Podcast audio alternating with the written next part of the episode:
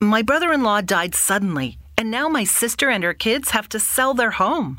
That's why I told my husband we could not put off getting life insurance any longer. An agent offered us a 10 year, $500,000 policy for nearly $50 a month. Then we called SelectQuote. SelectQuote found us identical coverage for only $19 a month, a savings of $369 a year. Whether you need a $500,000 policy or a $5 million policy, SelectQuote could save you more than 50% on term life insurance. For your free quote, go to selectquote.com. SelectQuote.com. That's selectquote.com. SelectQuote. We shop, you save. Full details on example policies at selectquote.com slash commercials. Tá no ar um Critique News aqui dessa semana aqui. Sou Mário Espesiano, vamos que vamos. E mais uma noite espetacular de podcast, sempre em boa presença aqui, Diegão Baltazar. De notícias. É De verdade. notícias. Notícia. Sextou. Sextou. Sextou com notícias. Sextou com notícias. Eu queria saber por onde anda André Geiger aí, ó. Soquinho cringe. André Geiger está, deve estar num evento das, dos bubbles, das referências do, do- do- dos estúdios de podcast do mundo. Ele, vai, ele foi hoje numa premiação. Os estúdios Flow tá que concorrendo é? a dois, a dois, a CCXP. Ele tá- CCXP, o que, que quer o- dizer CCXP? Não tem menor ideia. Não tem, mas diz que é da hora. Então, vou ter que dar um Google, assim, porque eu não tô. É tanta premiação que hoje em dia existe que eu, eu vou ter que olhar. Mas diz que essa é legal. E, e e tem dois programas aqui do estúdio que estão concorrendo. Então a primeira notícia é essa aí, ó. Animal. Ciência Sem Fim. Dá pra liberar pra galera aí? E o tá? Vênus, é, e a galera, eu não sei se ainda tá aberto para votação, acho que não, mas é, é, tenta lá qualquer coisa, dá para votar nos programas da casa, que você curte alguns. Né? Quem sabe o Critique um dia chega lá, quando o mundo corporativo estiver figurando as cenas principais. Eu tenho uma coisinha aqui atrás de mim, aqui, que eu não, não tenho como deixar de mostrar. Eu sei que é, o, o patrocínio é um pouco antigo aqui, né? Ô, Marião, de capuz, velho? Capuzinho? Esse aqui é porque tá frio, cara. Ó, tive é pra me esconder, porque Pô. assim, ó, é muita alegria, cara. É muita alegria. O Mário é aquele cara que vai no, vai no estádio, coloca a camisa do time, e de repente tá friozinho, ele coloca o capuzinho assim, fica todo fofinho. O André Geiger ele teve que sofrer porque ele é palmeirense e aí não aguentou ontem. Eu falei, não tem como, um time. Você tem que contar com tudo isso. É, Nossa, cara. Ah, o estagiário Ansani falou que é a Comic Con. Não, acho que não é, não. Acho que é a CCXP, né? É a CCXP. CCXP. É, é, um dos, é um dos eventos referência aí do, do- Salve de, galera de mídia, do, né? do estagiário sênior, hein? Hã? É uns eventos de. É o quê? Um abraço pro Ricardo, pra, pra Camis aí. É. E é um dos eventos referências, né, no, do, do, do- de mídia. É, podcast? sim, pega a cultura pop, essas coisas. Ah, é muito top. É, Legal. Não tem. Estamos no caminho, galera. Um dia a gente vai estar lá, com a ajuda de vocês. É, exatamente. E o. Vamos começar aí, Diegão, aí as primeiras notícias, vamos comentar elas aí do estilo Critiquei meio lado B. Lembrando aqui, né, pra galera aí, ó, se quiser interagir com a gente aqui, ó, hoje tá, o chat tá liberado, vamos conversar aqui com a gente, a gente conversa com vocês também. É, você entra também no critiquepodcast.com.br, você tem ali várias vantagens ali como membros ali, né, nós temos as abelhinhas ali, a abelha rainha, a abelha operária ali, você tá mais na operação, a abelha operária, ou você quer um, um impulso na carreira, tem o Zangão Mentorado, Olha ali os planos de membros ali, ajuda bastante ali. Tem muita gente, eu gosto quando eu escuto assim, ó, quando a abelhinha é promovida. Então a gente recebe muita mensagem aqui, tanto no YouTube, no Instagram, muita mensagem assim, caras, ah, o episódio com tal pessoa me ajudou E a muito. galera tá gostando das mentorias, né? O feedback bom, né, Oh, meu? Feedback legal. E eu gosto da. Os zangões e zangoas aqui no neologismo são as, a, a galera, assim, que, putz, eu gosto dele, eu gosto como eles interagem entre eles também. Não, é uma, é e, uma a gente tem, e a né? gente tem gravado as mentorias, né, galera? Quem sabe um dia a gente não apanha todas essas mentorias que a gente tá dando e monta uma plataforma, uma forma de poder disponibilizar isso para mais pessoas. Por enquanto, só os angões mentorados é que tem esse privilégio, inclusive, de escolher as pautas da mentoria. Exato, conversa Então, com a gente, tô precisando é, disso, tô precisando daquilo. ó. Exatamente, exatamente. Galera, me ajuda aí. E a, e, e a comunidade tem um grupo fechado ali para. Essa semana é o Geiger e o outro mês já você. sou eu. É, então estou ansioso. É, a primeira mentoria eu tratei ali de mapas mentais, né? Formas de você estruturar pensamentos e, e enfim, fluxo de, de ideias. E estou procurando já novos temas aí para a gente poder abordar, porque é sempre muito bom encontrar com os nossos membros, né? Com a, com a nossa comunidade. Enfim, é isso aí. Mas hoje a gente trouxe para vocês é, um tudão das notícias de trabalho e de mercado que rolaram aí essa semana. São todas matérias recentes que saíram nas mais diversas mídias aí. Então, Marião, é, eu escolhi, a Bia me ajudou a escolher aqui algumas matérias que possuem coisas em comum. E a gente, vai, a gente vai desvendar isso junto. A primeira, qual que é, Bia? Me, Põe, tá- põe, põe na. Ah, tá. Nômades digitais. Estilo de vida será adotado por até um bilhão de pessoas. a- Até 2035. Até 2035. Uma matéria da CNN que saiu fresquinha. E. Marião, isso aí a gente já falou aqui pra caceta, né? É, e olha aí, tem a- o que acompanha a notícia, ele fala assim que o Brasil dispo- disponibiliza visto especial para estrangeiros, né, que quiserem passar uma temporada trabalhando remotamente no, no país. Então, se você é francês, por exemplo, você pode ter um visto aqui e ficar morando, sei lá, quem sabe, no Rio de Janeiro. É. Eu, se fosse, poderia escolher, por exemplo, se fosse um nômade digital, eu, eu acho que eu passaria um tempo em Fortaleza. O que, que você acha? Eu gosto de. Fortaleza. E ficaria naquela barraca lá do Crocobit, do Chico Caranguejo, com o laptop aberto. Exato. É, né? com o meu copinho Com caip- headset. É, tipo, tu não pode mostrar pro chefe a caipirinha, né? É, deixa no... ban- Não, no- é suco de limão. É, su- é, é, não, é tra- Não, é. mas quem disse? Quem disse? Com internet ali. Tem internet aquelas barracas ali, Ou não? então você, você em Maragogi, assim, quilômetros dentro do mar.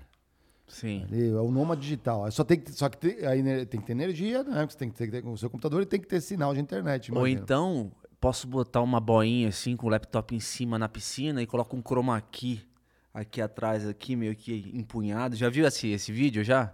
Hum. O cara tá, o cara tá na, na piscina com, com um cenário meio que é, fake atrás. Sim, sim, com o, o, É, o chroma ele, key. Ele É. na piscina de sunga, com uma camisa assim, fazendo reunião, assim, com. Videochamada. De, de É o que todo mundo quer, na verdade, né? Se você puder trabalhar de onde você gosta, porra. Cara, imagina mas- quantas pessoas trabalham de onde não gostam. Então, assim, acho que tem um lado do nômade digital é, porra, vou ter que ir lá, encontrar. Às vezes você tem uma chefe bafuda, às vezes você tem um colega peidorreiro. Aí você fala, cara, não aguento isso aqui.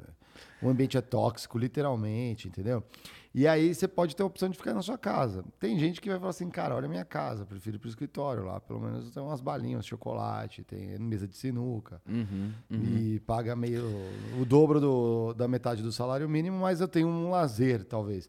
Mas vamos fazer o seguinte aqui, ó. Esse dado tá interessante, ó. Um bilhão de pessoas até 2035. O, o Pedrão aqui é o nosso, galera, quem não sabe, o Pedrão aqui é o nosso videomaker e ele também é o nosso assessor, é, assistente de estagiário no Critique. E ele vai fazer a busca aqui, ó. Faz- você consegue buscar, Pedrão? É, quantas bilhão é pessoas? gente, não, quantas pessoas a população mundial eh, prevista para 2035? Dá um Google aí, previsão, população. Só para entender quantos, quanto que é esse 1 bilhão em 2035. Porque parece perto, mas a população cresce Não, e tem um contra- desproporcionalmente, e- né? Logaritmicamente. E tem é. um contraste que é o seguinte, cara. Entre a- todas as matérias que a gente vai, vai, vai mostrar pra vocês aqui, galera, é, existe um contraste. Quanto que é 2030? 7, 7 bi? 8,6 bi. 8,6 bi? 1 bi? É, É, é 15%. pergunta, é, coloca aí na, na, na, na pesquisa aí, quantas pessoas passam fome no mundo? É, boa. Deve ser um bi também, ou mais. Porque qual que é o contraste? É, quando você falava em nômade na história antes, eram pessoas que não ficavam no mesmo lugar e, e geralmente quando não tinha agricultura ainda, pessoas eram caçadores, ah, ah, os humanos eram caçadores-coletores Coletores. ou civilizações que mudavam de um lugar para outro para poder fugir é, de barbaridade, dos bárbaros ou de Ou para ou de buscar alimento, né? Intempéries, né? É. Negócio de tipo tempo ruim, principalmente lá pra cima, na né? Europa e tal. tem, né?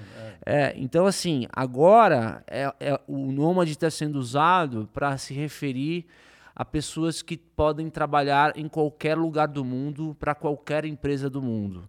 Geralmente carreiras que envolvem tecnologia, assim, né? Então, é, me parece que é um mundo que está acelerando muito forte na tecnologia, mas, mas parece que é um, ah, me parece que é um, são determinadas carreiras e algumas bolhas assim, porque o mundo real, galera, é, São 700 milhões, Pedrão, é, é isso? 700 milhões. Porra, o, o mesmo tanto de nômade digital que tem, 700 milhões passam fome. E, e assim, e, e, o que fica no meio ali são pessoas que continuam a levar a vida normal de ter que ir para a empresa, fazer o trabalho híbrido, estar tá do lado do chefe. Então, assim, nômade digital vão, vão ter cada vez mais, mas eu acho que ainda é um, um, algo muito restrito, né? Apesar dos, dos países estarem mobilizados com vistos especiais para esses é, Ué, né? isso é interessante, né? O Brasil receber pessoas, é, obviamente, você trazendo gente para cá, para poder trabalhar. Sim. Recebendo de outro lugar e gastando aqui, que país que não quer, meu irmão? É, inclusive pacotes com hotéis, hostels, que, porra, o cara que vem lá de fora, é, o cara tem que provar que ele tem uma renda aqui no Brasil, né?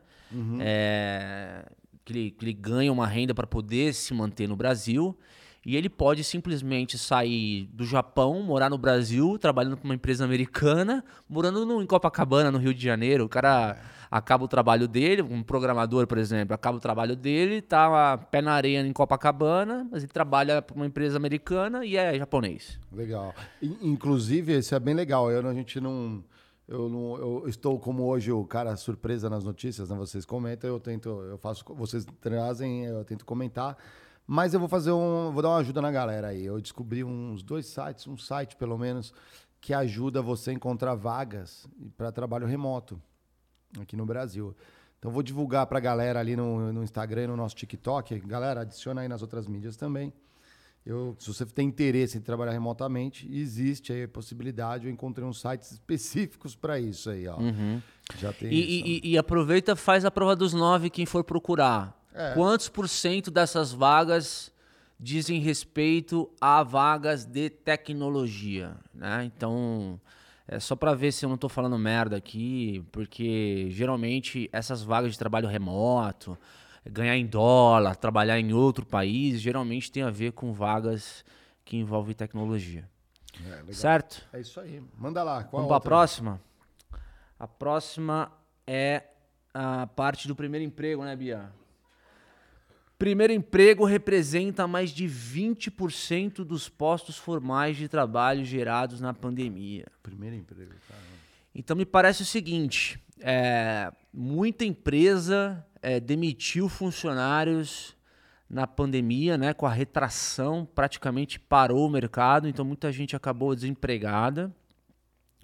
E agora o que, que acontece? Com a inflação que veio também por conta dessa pandemia, as empresas elas acabam preferindo demitir funcionários mais caros para recontratar jovens é, e investir em treinamento. Geralmente, esses jovens entrando em mercado de trabalho recém-formados são mão de obra mais barata. Então, o que acontece é um fluxo que acontece no mercado de tempos em tempos, em ciclos econômicos, né?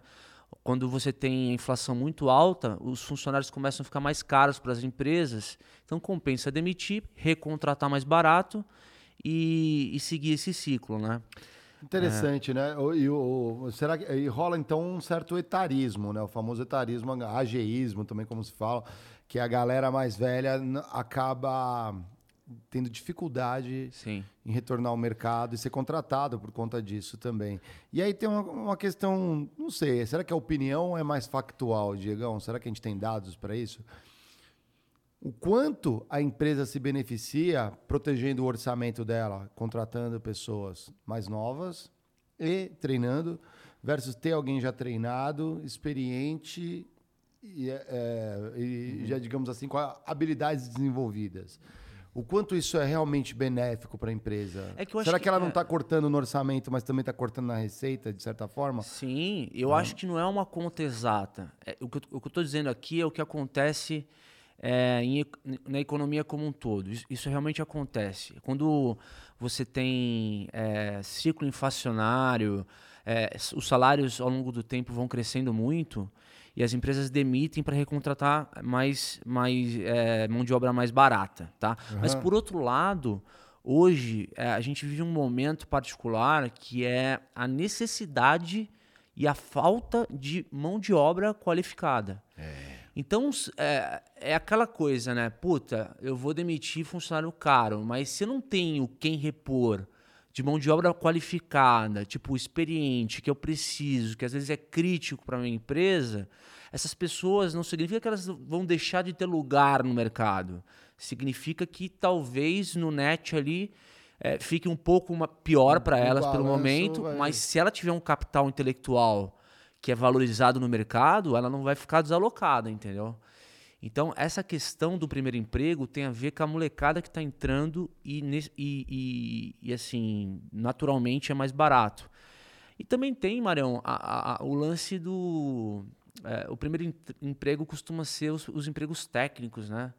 É, o cara que acabou de fazer graduação, um curso técnico ali, é, tem muita deficiência de, de mão de obra para, sei lá, técnico em eletrônica, técnico em elétrica esses empregos aí que, que Mas vem... aí tem, tem curso técnico e, e, só o primeiro grau, o segundo grau aí, tem emprego para essa galera? Olha, é, do, jeito, do jeito que tá aí na, na notícia, 20%, é 20%, né? Que é, é. o 20% é, o, é o primeiro emprego. É. Eu acho que sim, né? É, me parece que é, quem, os que são demitidos Aí você falou bem do, detalhismo, talvez seja o mesmo nível de emprego que possa ser preenchido por um jovem que receba um treinamento de um mês ali e comece a trabalhar, entendeu? É interessante. O... Me chama a atenção também de. É, é um cenário que a gente tem econômico de contração, né? Então, tem empresa que está tentando sobreviver não vejo nenhuma saída. Como que é essa questão, às vezes, dos números né, que a gente olha no país? Por exemplo, ah, o desemprego. Quando a gente dá essa lupa e olha por dentro, né, então você vê assim, ah, pode estar até uma certa sensação de que tem um mercado, está rolando emprego para uma determinada parte da, da, parcela da população, mas talvez uma parcela é, mais velha, que detém família e tudo mais, está ficando mais desamparada. Como é que vira esse ciclo? Como que fecha a conta lá na frente? Como que você talvez cria uma plataforma é, para resolver esse problema nessa camada da população? Senão não vai empurrar de lado. Mas você sabe que. Vai, é, vai, vai é. o, ou se reinventa. O momento é que assim. Empreende. Muita gente foi para a rua na, na pandemia. É o momento do país agora, por incrível que pareça, cara, o Brasil é um país foda, velho, de é entender. Que é. é. É, o momento é de criação de empregos. Porque o que, que acontece? É, a gente falou isso na semana passada, a gente recomenda pra caramba o, o episódio com o Moran, que na verdade a gente fez na quarta-feira agora, né? Na, é, passou. É, por um lado, você tem uma política monetária do governo de aumentar os juros, e aí se aumenta os juros, diminui o crédito, diminui o crédito, diminui a demanda, logo as é. empresas demitem mais. É. Mas, por outro lado, o governo aumentou o auxílio, é, o Auxílio Brasil, que estão é, chamando hoje. A famosa PEC. É a PEC do bem, é. segundo os bolsonaristas, e a PEC, a PEC da bomba, segundo. PEC kamikaze. É a PEC kamikaze, exatamente. Né? Tipo mas estão aumentando de 200 reais para 600 reais é, o auxílio para uma galera aí, tipo, milhões e milhões de então, pessoas. Então, mas aí que tá, as famílias com esses 600 reais, elas vão consumir o quê? Então, vão consumir... Consumir aí, teórica, o quê? Consumir é, itens é, básicos itens básicos e serviços. Sim, alimento. Então, assim, na verdade, é, será que vai conter uma inflação que, por um lado, está Você tá acha que vai estimular a economia? Tá, e está estimulando. Não, vai estimular, mas... Sabe aí... qual que é o sintoma? Então, Criação mas... de emprego. Então, mas aí eu te pergunto, aí vamos, vamos, vamos diagnosticar um pouco as empresas, né? Que já que a gente fala do lado B. Aí é o cara que é produtor de arroz, né? Aquela... ou de feijão Vamos pegar os itens básicos, sei lá, óleo, manteiga, né, pão, né, o trigo, farinha, uhum. tudo mais. Eles se podem manter o preço, eles vão manter o preço, ou eles vão olhar e falar: ah, a galera que já compra meu produto vai ter que comprar, já que está com esse dinheiro na mão, eu vou aumentar o preço e vou ganhar mais nessa onda. Como que você acha que ele se comporta, o mercado dentro das empresas? assim? Eu acho que o governo quando, quando ele gasta mais, ele está tomando ações ali populistas por causa da eleição para manter o poder de compra da população. Porque o que, que acontece na inflação? É uma falsa sensação. A inflação né? é um falso é um, é um imposto mascarado que fode com a vida de quem é mais pobre. Essa é, é a grande verdade, entendeu? É Por quê? Porque o cara ganha um salário ali, de repente, o arroz, que não é mais 10 reais, é 20. Cara, para o cara que ganha R$ 1.500, R$ 2.000, ali é um tiro na cara do cara, entendeu? Então, falta o básico para... Perde Cin... poder de compra, né, a família, né? Hoje, a gente tem 50 milhões de pessoas no Brasil que sofrem de insegurança alimentar. 13, é, tem 13 milhões de desempregados, Algumas pessoas, é, alguma coisa mais que isso aí, sei lá, passa fome. Agora, a insegurança é, alimentar, a pessoa não necessariamente passa fome, mas significa que ele não sabe se ele vai ter como é, abastecer amanhã. a casa amanhã ou na semana que vem, entendeu? É. Isso é considerado insegurança alimentar. É e a inflação, ela joga automaticamente uma porrada de gente para esse cenário de insegurança alimentar. Então, quando o governo vai e ajuda as pessoas, é, por um lado, ele está é, assim, tá ajudando a crescer a economia, porque as pessoas vão comprar itens básicos, mas, por outro lado, ele não ajuda a combater a inflação, porque não há é, diminuição da demanda, hum. entendeu?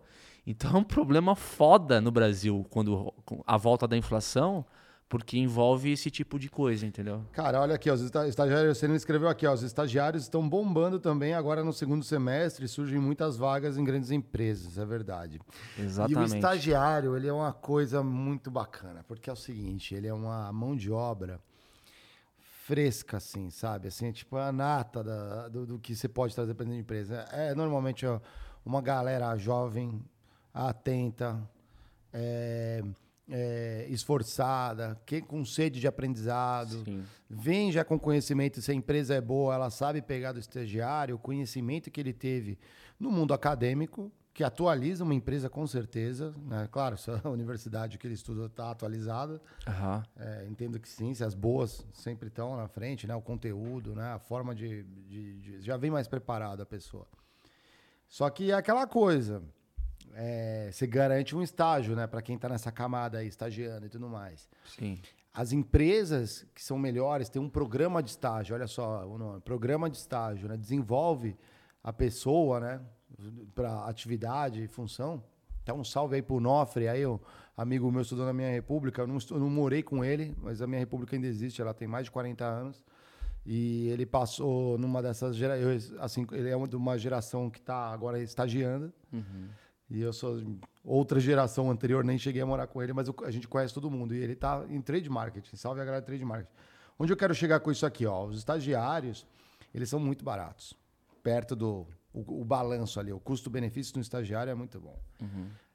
Se o estagiário é atento, ou, o candidato, né, estágio, é atento, ele vai buscar as melhores empresas. Tem programas de estágio que tem assim, você vai cumprir determinadas é, é, é, etapas durante o seu estágio, você vai aprender mais sobre a empresa, vai aprender mais da sua área, você tem um jeito de trabalhar. Te ensina a trabalhar. As empresas te ensinam a trabalhar nesse momento de estagiário. É, só que aí fiquem atentos a duas coisas. O percentual de efetivação do ano anterior dos estagiários. Então, quando vocês fizerem entrevista, pergunta quantos, quantos por cento estagiários foram efetivados ano passado.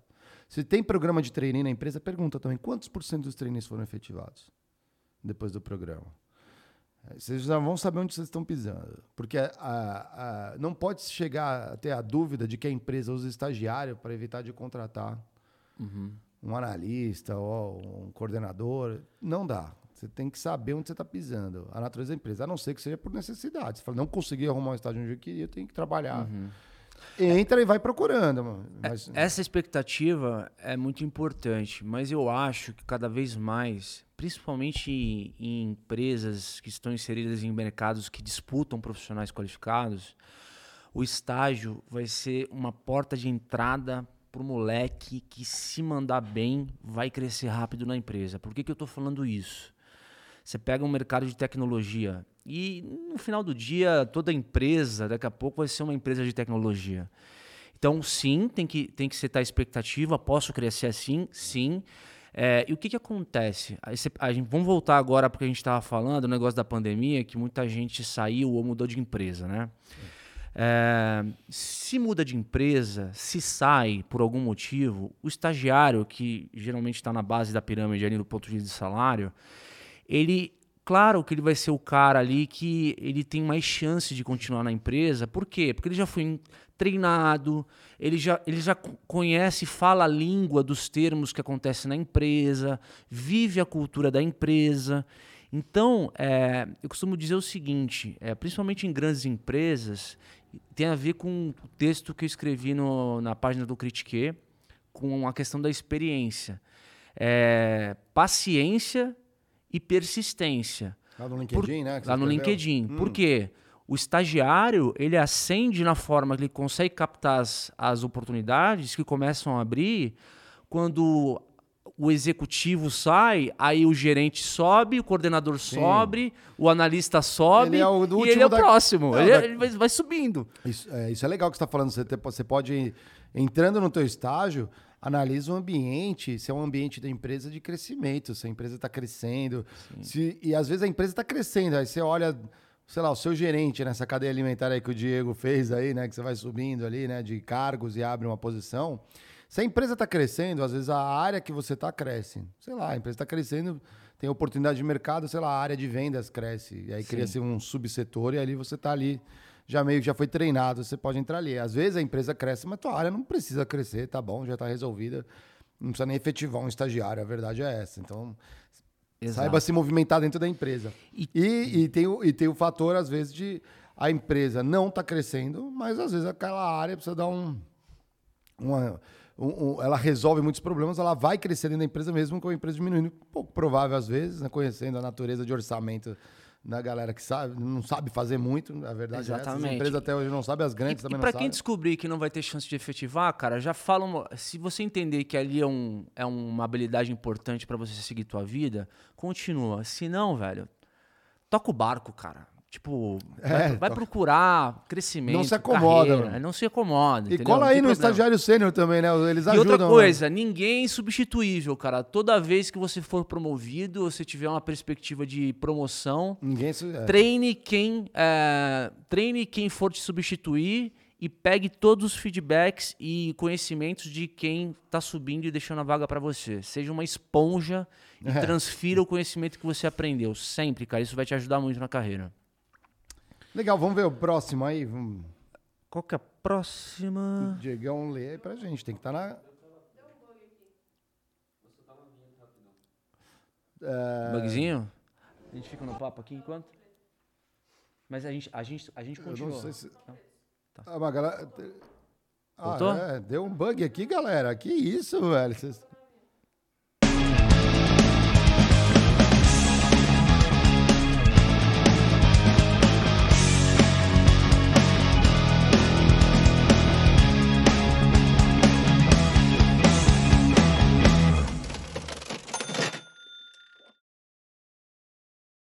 E aí, curtiram a vinheta aí? é... Deu um pau aqui, galera. Deu um pau, galera. Soltamos a vinhetinha que não, não, acabou, não. Aqui, ó, nós temos mais hum. conteúdo. Pedrão vai soltar na tela a próxima matéria aqui. Eu vou ler aqui para vocês aí. Diegones, é, eu, cê... queria, eu queria contar uma história do Insubstituível. Conta aí a história do Insubstituível. Claro, eu, eu, a gente vai contar umas histórias hoje aí, então. É... Lá do B daqui, vai. Nunca seja um cara insubstituível, cara. é, existia um galinheiro onde tinha o galo, que era o macho alfa do galinheiro, e ele era, ele foi pintinho. Ele aprendeu com o pai dele de que todo, todo dia, cinco e meia da manhã, ele subia na cerca com o pai e o pai falava o seguinte: Filho, tá vendo só? Eu acordo o sol. E aí ele, ele via que o sol se punha assim, das 5 e meia da manhã. Uhum. E, e, todo mundo no galinheiro ficava impressionado. Nossa! Esse galo é maravilhoso, ele acorda o sol, ele dá as boas-vindas pro dia, meu Deus, que não sei o que, tá? É. Aí o, o, pai dele morreu. E todo dia, 5 e meia da manhã, ele subia na, na cerca e acordava o sol. E as galinhas ficavam loucas. Meu Deus do céu, como é que o cara faz isso? Como é que esse galo faz isso? Acorda o sol, tal, não uhum. sei o que tal. Um dia, o galo ficou doente. Ele simplesmente não conseguiu acordar às 5 horas da manhã e não foi para a cerca. E, e, o sol nasceu. É. É, E, a- e as galinhas olharam e falaram assim: Mas não era você que acordava o sol? Aí ele foi pra cerca assim e falou: Mas eu pensava que era eu que acordava o sol. E não, o sol, o sol se põe naturalmente. E, e ele sofreu, mas depois de um- uma meia hora, ele sentiu um alívio, porque ele percebeu que Não dependia dele. não né? dependia dele. É, e que o fato de ele sair daquele papel de acordar o sol, o mundo acontecia naturalmente. E ele, inclusive, é, se sentiu livre para poder viver a vida dele no que ele mais gostava, enfim, curtir, sei lá, é, dar um rolê no galinheiro, é, fazer outras coisas que todo galo Liberou, fazia. liberou. Liberou geral. Ou seja, galera, às vezes a gente acha que a gente é insubstituível, mas o mundo não gira ao redor da gente. Né? Então Diego, não você- seja esse cara. Você é insubstituível nos nossos corações aqui, do- do- críticos e críticas aqui, ó. Então fica a história do galo aí pra quem se Depois identificou. eu mando uma aí, vamos na próxima notícia aqui, eu mando uma legal aí também pra galera aí. Uma história boa aí, se você conhece alguém que puxa saco de chefe, eu vou contar uma pra vocês daqui a pouquinho aqui, ó.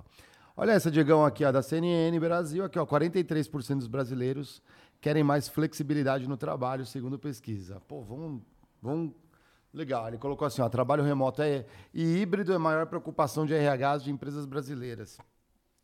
Vamos trazer alguém aqui que fala sobre trabalho Mano, mas é, híbrido. Eu vou trazer, vamos, vamos- vamos trazer, galera, alguém que fala sobre trabalho híbrido aqui. Eu conheço um, um cara bom aí para falar de escrever um livro aí recentemente sobre isso aí, né? Sobre trabalho remoto. eu Mas tenho dúvida, mano. 43% dos brasileiros são um pouco menos que 100 milhões de pessoas. Cara, quantos. é, Pra você. Pra quantos você brasileiros trabalham? pra, pra, começa, o recorte começa aí, né? É, quantos, brasileiros trabalham? trabalham? É, a gente tem a população que trabalha de 80 milhões. Outra coisa, cara, Ah. pra você escolher o trabalho híbrido, necessariamente precisa de um laptop. Quem que trabalha com laptop no Brasil hoje, cara? Ou quem, e quem hoje tá no chão de Com fábrica? que certeza tá... não tá no- cortando cana. Então, assim, 43% dos brasileiros querem Não, então, mais mas- flexibilidade no trabalho. Então, mas aí, aí, vamos lá. O que que é flexibilidade no trabalho? É poder chegar um pouco mais Não, cedo? mas ele falou home office ali, ó. A, a foto do laptop. Não, não, mas a foto, a foto é a ilustração. Que é, o- qual que é o dado? Que necessitamos os dados. Rola aí pra baixo aí. ó. Trabalho remoto e híbrido Rola- é a maior preocupação de RHs das empresas Isso, brasileiras. É. Ali, ó, aí coloca ali, ó, ao redor do mundo, 74% dos entrevistados acreditam que as empresas onde trabalham seriam mais bem-sucedidas se tivessem trabalhadores em regime remoto ou híbrido. Aí é aquela coisa, é a opinião de quem trabalha. A opinião de quem trabalha é a opinião da empresa como coletivo? É, eu fico com essa impressão que às vezes as pessoas falam pra bolhas, cara. Tipo, é, beleza, muita gente quer. Todo mundo quer. Todo mundo quer. Mas, pô, agora tá bom. Mas, cara, é, quais são as pessoas que de fato têm condições de. de- ou, ou até pelo fato do tipo do trabalho dela, podem fazer trabalho remoto? Vou contar uma história minha então aí sobre flexibilidade no trabalho. Era o mancebo já, já era um gerente de, de compras, aí pegava todas as categorias de indiretos e tal. Tava numa empresa aí. E aí eu tinha, sei lá, três meses de empresa, mas o estilo Mário Espesiano, né? Sabe como é, né? Espírito livre. Né? Espírito livre. Já Tá na tava na bio. empresa há um tempo. E, pô, eu, eu não sou de fugir de opinião, assim, né? E aí, ah, sa- aquelas coisas, aquele mise-en-scène de RH, com, chama todos os gerentes, assim, vice-presidência e tal, e leva para o anfiteatro. E apresenta as mudanças revolucionárias da empresa. E entre vários assuntos, sei lá, PLR, essas porra toda que a RH tem que falar, veio um momento, assim, como se fosse para fechar com chave de ouro. Né? Vai lá, o gerente de RH era um cara assim, mais tímido, assim, franzino, assim, um semblante mais. Então, galera, agora a gente vai poder ter o trabalho, a gente vai ter flexibilidade no trabalho. Você olha, olhando só a reação da galera, mano, uns caras já cruzando o braço, assim, sisudo, e não ficou meio assim, né? Os outros gerentes, eu falei assim, hum. Ele explicando, ó, isso não se aplica a todos os cargos, ele já falou logo de cara, isso não se aplica a todas as funções, a todos os cargos. Mas a gente sabe que tem funcionários que não tem nenhum problema se ele chegar ou uma hora mais cedo, ou uma hora mais tarde, você tem um horário, como que eu posso dizer, um horário núcleo, que ele tem que estar presente lá, obviamente, senão se cada um resolve cumprir seu horário, você não cruza, você não tem reunião presencial. E lançou isso com um benefício para as pessoas. Meu irmão, parecia, sei lá, uma guerra mundial lá dentro, mano. Isso não pode, os caras assim, os caras, não, não, não, isso tá errado. Quem? A galera aqui? Os outros gerentes, Ah. assim, eu assim, só, tipo, três meses de empresa. Mano, eu nunca vi um cara apanhar tanto verbalmente quanto o cara de RH, coitado desse cara que apresentou no dia. Ele ficou. E ele teve até uma postura boa, ele já era franzino e meio caído, ele, ele encolheu mais, assim, né? Tipo, com tantos ataques. Isso não pode, isso é absurdo, não sei o quê, como assim? E quem tava reclamando era, tipo, sei lá, não lembro, mas o gerente da fábrica. Porra, gerente de fábrica. Isso não se aplica ao seu time, né? Porque eles têm que, realmente têm turnos, escalas. Isso não se aplica. O cara falou, isso não se aplica. É mais pro administrativo, Era provavelmente. indústria, era indústria de quê? Era uma indústria. Uma indústria. É uma indústria. Eu não vou, se eu falar, a galera vai Não, saber. porque, porra, cara, você fala Tem em- fábrica, tem fábrica. Tem fábrica. Tem fábrica. Pô, não fala- é o Facebook. Se é. falar em home office de operador, com, pra operador de máquina, cara, só se ele tiver uma máquina na casa dele, velho. É, você põe um torno. Põe um torno na sala, assim, na frente da TV, Sei né? lá, Faz o cara fazer uma, peça. linha de batata, sei lá, você não tem como. E aí, mas então o cara assim, primeiro o cara impaciente, né? E os outros, todo mundo. E meio que no, o, o- do jeito que eles falaram, era meio assim do tipo, esquece, não vamos fazer. Não era assim do tipo, vamos ver, me explica um pouco melhor. Era tipo, não vamos fazer. Cara, eu fiquei meio incomodado pra caramba. Por quê? Esses três meses que eu tava na empresa, eu já tinha conversado com o meu time, conhecido quem é quem, entendido o que eles faziam, como faziam, e um pouco da realidade. Eu tava almoçando com eles, eu tava sem, com- todo dia em contato com eles, você se doa um pouco, entender da vida, um pouco da vida pessoal e tudo mais. Aí eu levantei a mão e falei assim, aí me falaram assim, né, todo mundo fica, pô, o cara é novo, né? Eu falei assim, ó, primeiro parabéns. Eu acho uma baita ideia. No meu time, eu tenho gente que gosta de acordar cedo, faz academia, vem pro trabalho. É, eu tenho gestante, tem que fazer exames. Então, às vezes, vai chegar um pouco mais tarde ou vai sair um pouco mais cedo para fazer exame. Eu tenho gente que tem que sair mais cedo, então vai ter que chegar mais cedo porque tem faculdade à noite. Então, parabéns pela iniciativa, vai me ajudar bastante, porque assim eu, eu sei que eu vou me reunir com eles, sei lá, nesse horário, horário núcleo. Meu, assim, parecia um ET. Parecia um ET. Qual é a dificuldade de fazer perguntas para o seu time como gestor e entender qual a necessidade do seu time? Uhum. Às vezes é uma questão de meia hora, todo mundo. Eu vi outro dia, não sei onde eu vi, aí os caras colocaram assim, ó, pontual é cinco minutos antes. Sim. Pô, É, é simplesmente, pô, o que te faz feliz, né, meu? É, Isso. As pessoas funcionam diferente.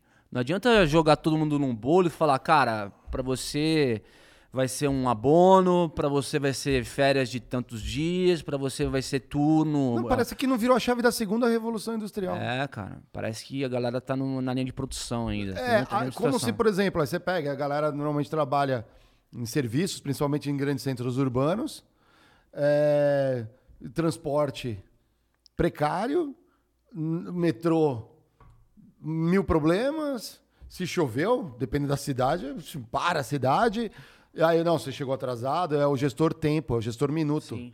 Ele não sabe fazer a gestão é, de por resultado. Uhum. Ele, ele, ele, ele realmente pode ser robotizado pela tecnologia. Mano, mas foi por isso que no nosso primeiro Critique News eu fiquei puto e assustado, assim, com a notícia que o Elon Musk é, é inimigo do home office. Cara, eu que o Elon Musk Cara, nunca bateu ponto, velho. dono- o dono da nunca Tesla- bateu ponto. Cara, como é que pode, assim, em 2022, é assim, a- a- demissões em massa, as pessoas pedindo demissão nos Estados Unidos porque querem tirar sabático, porque querem, estão em busca de, sei lá, de propósito, não tem mais aquela coisa de você é, necessariamente acumular, acumular, acumular e depois chegar a ficar velho e, e, e não ter tempo nem saúde para poder aproveitar o que você acumulou. Tipo, a galera tá um pouco nessa crise de, de, de identidade procurando propósito. É isso que tá acontecendo nos Estados Unidos hoje. Aí o Elon Musk fala, cara, se você quiser fazer home office, Você vai ter que primeiro cumprir as 40 horas dentro da empresa para você fazer um home office. Porra, falou, meu mandou uma dessa. Não é ele que manda isso. Quem manda isso no final do dia vão ser os trabalhadores, entendeu? Cara, sabe o que eu sinto falta, né? Eu sinto falta daquelas mega greves, cara, às vezes, cara. Sabe por quê? Porque aquilo chocava, né? Eh, mega greves aconteceram no mundo inteiro.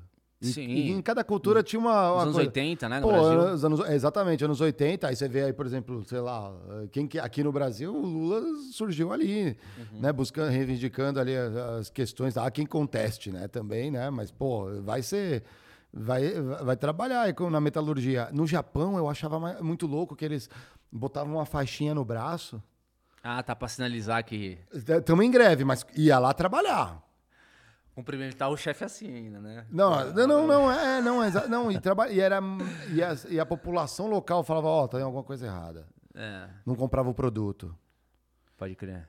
É, olha como é interessante. Você consegue, você consegue, às vezes, chegar no mesmo objetivo por caminhos diferentes. Eu falo isso em negociação, inclusive, nos treinamentos de negociação que eu dou. Você consegue chegar, às vezes, no mesmo objetivo por caminhos diferentes. Olha que sutil dos japoneses. Eles continuam trabalhando.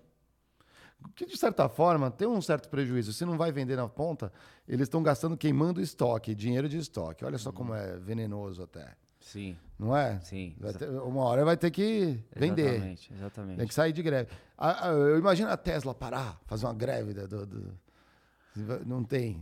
Eu acho que, cara. existe é- isso é- mais, né? Assim, o, o sindicato nos Estados Unidos existe uma organização lá, mas é, do ponto de vista de mobilização de trabalhador, tá muito. é, Pá, assim, não, tem, tempos- não tem força. Os tempos são outros, cara. Assim, é. Mas aqui, por exemplo, estamos em São Paulo, teve tem- greve de ônibus esses dias, é a terceira seguida. É, ainda tem, mas ah, não é que nem antigamente, que você pegava uma montadora e tinha milhares de trabalhadores. É que as montadoras não têm mais milhares de trabalhadores, É, foram exatamente. robotizados. Isso é. que eu tô falando, entendeu? Acaba que, acaba que o home office é, é um reflexo também de, uma, de um desejo individual, de um estilo de trabalho que o, que o colaborador que- que- quer ter, entendeu? Então, dependendo. Então, tem para muita gente que conseguir ter acesso a um computador, digamos assim, né? Porque precisa entender, e aprender a- os elementos certos, talvez consiga encontrar um emprego que seja libertador, te permita viver da onde você bem entender. Uhum, E isso é um momento único,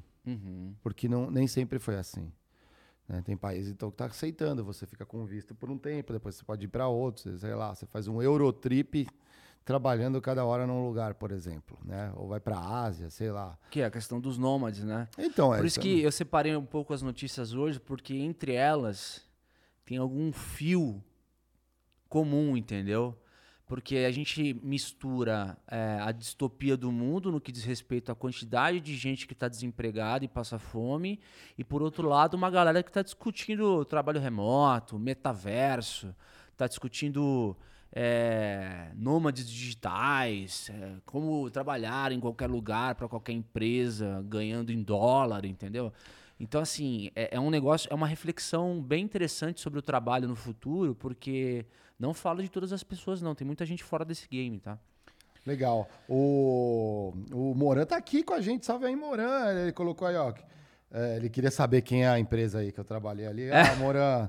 Eu- é muito fácil adivinhar. Pensa Abraço, Moran. A Show de dica bola. é ineficiência. Vamos lá. É. Falamos aqui do episódio de quarta, Moran, que a gente falou lá do- da, da política monetária e fiscal no Brasil. Bom, foi ah, Foi show de adoro- bola. não, a galera tá mandando vários comentários. O, ele colocou assim: ó, nem é só um problema de funcionário, é um problema de impacto no trânsito, na cidade. É, as cidades foram crescendo Sim. sem. E aí o cara não entende, né? Ele mora do lado da empresa.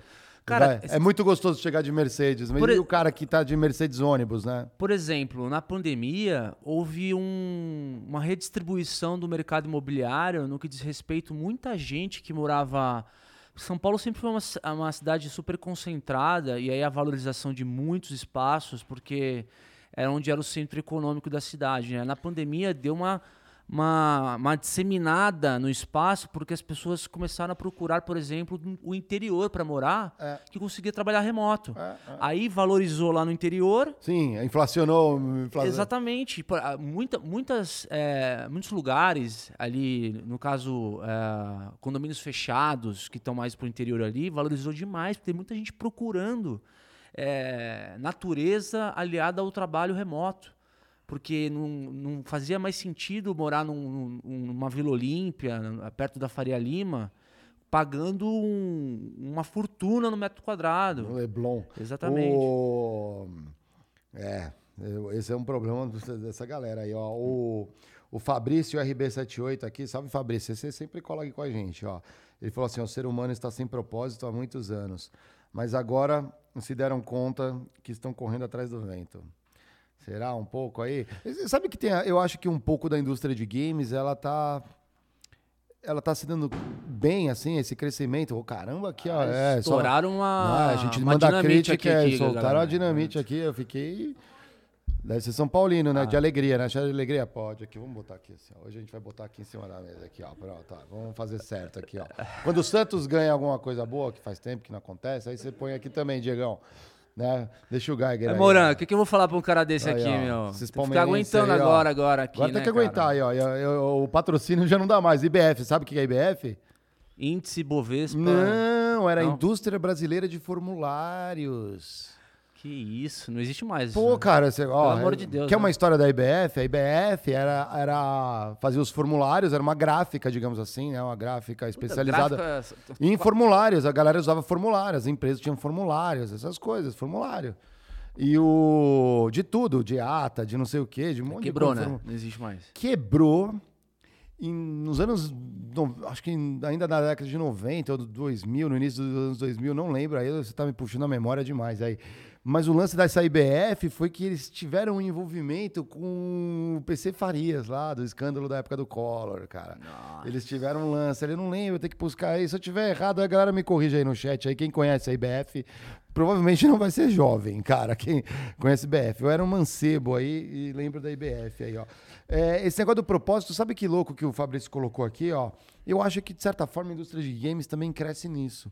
Porque o jogo, né, o game, seja eletrônico ou não, você tem um, você tem um objetivo, não um propósito, você tem um objetivo. E é, isso cativa muito as pessoas que estão com falta de objetivo. Em algum momento do dia, se ela é viciada num joguinho, sabe esses joguinhos de celular? Tem um monte. Candy Crush, essas coisas. Aí ela vai achando um certo, entre aspas, um propósito e vai ficando viciadinha ali, porque o resto da vida tá muito chato ali, é legal. É um escapismo, talvez, o jogo, né? Posso pra dar dura, uma- pra dar- dura realidade. Posso dar uma acha? viajada? Viaja, viaja. Na verdade, essa viagem não é minha. Essa viagem é do Yuval Harari, quando ele comenta no Homo Deus que os no, games, no, no Sapiens? eles... Não, no Homo no, Deus. no Sapiens, perdão, no Sapiens. No Homo Deus. É Ah, um dos Homo livros um dele. livros dele, O é. Sapiens é, mais uma, uma é narrativa outro- histórica, né? Isso. Da humanidade, né? O Homo Deus, ele já tem uma pegada mais futurista, sim, mas não tem nada de é, fora da realidade no que ele diz. Pelo contrário, pode ser que isso já está acontecendo. É, o que, que acontece? Com a, a mudança do perfil das profissões, é, o mercado está precisando muito mais de gente qualificada, mas qualificada com literatura digital mesmo. O cara, o cara, os programadores, o programador não fica desempregado hoje, né? Então, assim, é um tipo de trabalho que é, é um trabalho que vai é, pela inteligência artificial ou pela, pela robótica eliminar trabalhos repetitivos e manuais que, ok, o ser humano vai ter que se requalificar para essas novas profissões. Mas no net não é o O que é dois. net? O que que é net? É internet? Não é. Não, é- é não, net? no, No no líquido, no líquido, no saldo, no né? líquido ali, quem, quem se repõe e quem fica de fora, muita gente vai ficar de fora. E o que o Valorari fala é o seguinte: hoje a, gente, hoje a gente tem a categoria dos desempregados, né? Os desempregados, inclusive, se você olhar a subcategoria de desempregados ali, tem gente que nem procura. Né? Tem gente que está no mercado é, procurando é, novos empregos, tem gente que nem procura. É, e aí ele fala o seguinte: existem os desempregados, mas vão existir e já existem os irrelevantes. Tem. Que são pessoas que elas não têm nenhuma condição de, de se colocar. Não nesse- agrega valor no mundo. É, não, mas assim. É. é, valor, eu digo assim, Diga- produtivo. Digamos, Ah. digamos que é um mundo é, desigual, não é mais entre quem não consegue trabalho e quem está empregado em, uma, em um trabalho Sim. extremamente qualificado. São pessoas é, desqualificadas para ocupar a posição no mundo. E ele fala, ele vai além, ele fala que pode ser criada até uma casta de, de, de gente que. dessas pessoas que estão ficando de fora dessas pessoas que estão dentro Mas de um já, mundo. já existe isso, cara. Olha pras ruas aí, tem uma galera que tá à margem da sociedade. Mas é que nunca falaram em irrelevância do ser humano, cara. Não, isso isso é isso é, muito é foda, muito tá ligado? foda. E aí, onde que entra os games? Como vai ter muito. Pra fazer, Não, pra testar. olha só, deixa eu só concluir. É, onde que entra os games? Como é, é, essa parcela de relevância ela vai crescer cada vez mais, tem que- porque o mundo vai, vai se tornar eficiente. Pão e circo. Aí, o que- os governos vão. é, Porque, como vai precisar manter o consumo para haver crescimento, o que, que eles vão fazer? Os governos eles vão ter, de fato, um conceito de renda mínima para essas pessoas que vão ficar de fora e uma forma de entreter essas pessoas para que elas consigam levar uma boa vida, uma vida é, não trabalhando, mas consumindo, com uma renda que vai receber e se entretendo. Como que vai se entreter? Com games. Com games. Mas sempre foi assim. Hã? É, Sempre foi assim. Cara, mas do jeito que ele tá pintando nesse livro, leiam o livro, galera. Homo o- Deus é um baita de uma reflexão. Não sei, o Yuval Harari ele tem essa história de... é, ele é um pouco, digamos, é, contundente na- nas teses deles ali, né, da Uhum. dele. Então é uma coisa que ele fala sobre o trabalho no futuro que realmente é meio intrigante. Aí assim. o Moran, o Moran escreveu aqui, ó, ele manja aqui, ó. Ele falou assim, ó, que o dono da IBF pintou e bordou, deu dinheiro pro PC Farias, então eu tava certo. Ah, ele lembrou de uma coisa aqui que é verdade. Ele tentou comprar a TV Jovem Pan. E ele, le- eu lembro, ele assumiu a manchete. Aí eu lembro que quando ele assumiu a manchete, ele não pagou o funcionário. E aí o grupo da manchete teve que retomar da IBF o- a televisão, porque foi caótico. E aí depois abriu falência. Não deu certo. Essa, a galera só sabe contar as histórias bonitas, né? As histórias de quem quebrou, quem me- empresa que mexeu com coisa errada. Não aparece, Não, né? outra- Some rapidinho, né? E outra, dá pra contar no Sonha- dedo é, as empresas que têm é, gráfica sendo um bom negócio, né? Porque o, o que tem de gráfica que quebra, puta que pariu. Não, mas olha né? o quanto a gráfica tá de pé. Eu, eu trabalhei com várias, com- contratei várias, por exemplo, para embala, pra É embalagem. um negócio difícil, mais. cara. É um negócio difícil. Eu acho que se ele é bem administrado. é, O problema da gráfica, é que eu, aí eu vou falar uma coisa. Ah, Quem que trabalha em gráfica? Vamos mandar isso aí para um, um salve pra galera da Escala 7, aí, uma baita gráfica de embalagem. A tendência vai a favor de gráfico? Sabe o que eu acho? Eu acho que é um negócio muito louco. Eu, depois de visitar como comprador várias gráficas, assim, já gerenciando categorias né, que demandavam é, gráfica, tanto em marketing, você tem, ta- tem que fazer, sei lá, tabloides, tem que fazer re- revista, printing, nem que seja um banner, essas coisas de marketing. Tinha as questões de embalagem também. E eu cheguei à seguinte conclusão, que as indústrias de máquina conseguem fazer o cara ficar cracudo em sempre estar trocando e renovando a tecnologia. Porque não parece, mas a tecnologia gráfica ela evoluiu assim, ela e segue evoluindo é, fortemente. Então você tem tecnologia agora digital que, cara, você ganha flexibilidade, você não precisa fazer aqueles rolos cilíndricos passando nas tintas. É que a ali, demanda não é crescente. famoso offset, né? reflexo. Você tem eficiência, mas você não tem demanda crescente, né? Você não, Não, tem. você- não, porque assim, não, não, não é porque não, não tem uma certa essa questão da digitalização das coisas, não diminuiu a impressão em todos os setores. Para talvez revistas, sim, você vê a revista no seu Sim, celular. livros. Mas livros não. Livros você continua tendo uma boa impressão. E ao contrário, você aumentou o mercado editorial para livros. Só que aí o papel vai ser aquele pólen da Suzano. E, a- e o livro é preto e branco, então você não usa todas as cores e tudo mais. Mas você tem, por exemplo, impressão que vai dentro do supermercado. Você tá lá na gôndola, você tá vendo ela toda bonita, rolou uma impressão ali. Marião, o que teve de livraria que quebrou, cara. Mas aí é outra coisa. Não, não, Não é porque não vende só, livro, só. não é só porque o vende Kindle, O Kindle, ele entrou e abraçou um mercado. Eu tenho dificuldade de concordar com a história de que existem mais pessoas lendo no mundo, cara. As pessoas estão no, no scroll aqui, ó. Ah, não. eu- É, aí- então, assim, Não, é- é- Ou, ou, ou aumentou o número de pessoas que, e, e aumentou o mercado potencial, é. ou você tem uma diminuição do Não, eu- share de, de impressão, sim, de papel, cara. Sim, o acho que o você está concorrendo o share, a impressão com outros. O que eu vi, eu posso buscar isso daí. O que eu vi é assim, como o tamanho, o tamanho de mercado aumentou por conta do tamanho da população. E talvez proporcionalmente, concordo, não, não é ainda o maior e dominante, mas ele cresceu. Ele, ele seguiu crescendo. Mas é, você tem, por exemplo, é, olha só que interessante, você tem uma demanda por, por itens, é, digamos, mais é, amigáveis ambientalmente. Então, por exemplo, embalagens que eram plásticas estão virando, convertendo para papel. Então, você tem mais impressão nesse setor, você, né, algo que você- no plástico você não teria, você teria que colocar um rótulo, por exemplo. Mesmo quando tem rótulo, você tem uma impressão. Então, assim, você tem isso daí. A minha observação é o seguinte: esses caras que vendem as máquinas, sei lá, Heidelberg, bem antiga, assim, alemães e tudo mais, tem tecnologia de impressão, né, inclusive digital, a própria Epson, por exemplo. Eles estão crescendo, você tem novas tecnologias e aplicações, então impressão não só em papel, em outros substratos. Né? Pô, a gente estava falando agora com o tempo aí com várias empresas. Não, eu tô falando de papel. Não, papel, mas vamos lá. Você tem, um, você tem a adoção eh, de papel muito maior do que outros substratos nesse momento. É, é que assim, na indústria de papel eu vejo um crescimento eh, na parte de eh, logística, porque você precisa, você tem um crescimento das plataformas de, de e-commerce, você tem eh, hoje as pessoas pedindo, não indo mais nas lojas, então elas pedem em casa, precisa ter papel para embalar os produtos e Isso. chegar em casa. Isso, isso cresceu, né? Então a relevância da Suzano é, é tanta Sim, quanto é da- no passado. que- é. Só que essa parte de impressão em gráfica, eu digo isso, cara, porque eu já eu trabalhava olhando balanço de gráfica, a Não, questão de cara, cinco. gráfica assim. Cara, é mundo- terrível, mano. É terrível. Não, é, te- é terrível, é terrível. Então, por isso que eu Quer acho que dizer- assim, tem muita gente. Também gráfica é o seguinte. E olha só que coisa louca, né? As analogias ali. Gráfica, é, ela é igual, por exemplo. Você investe num ativo pesado, a gráfica. É igual um caminhão.